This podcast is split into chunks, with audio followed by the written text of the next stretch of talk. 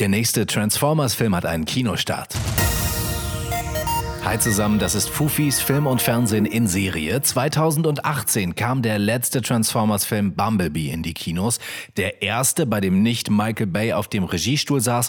Kritiker fanden den Film super, bei den Fans kam er nicht ganz so gut an. Im Kino war das ganze Ding zwar kein Flop, aber eben auch kein Riesenerfolg, weswegen immer noch in den Sternen steht, ob es jemals Bumblebee 2 geben wird. Trotz alledem wurde schon angekündigt, dass zwei neue Transformers-Projekte an den Start gehen werden. Welche welche genau das sind, das wissen wir jetzt noch nicht. Aber das erste davon hat einen Kinostart und das ist der 24. Juni 2022.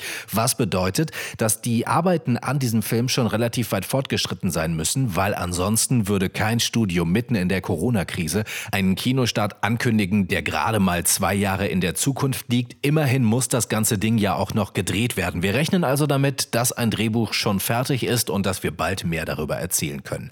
Alle Infos zu dem neuen Transformers-Film findet ihr auch nochmal auf film.tv slash Fufis.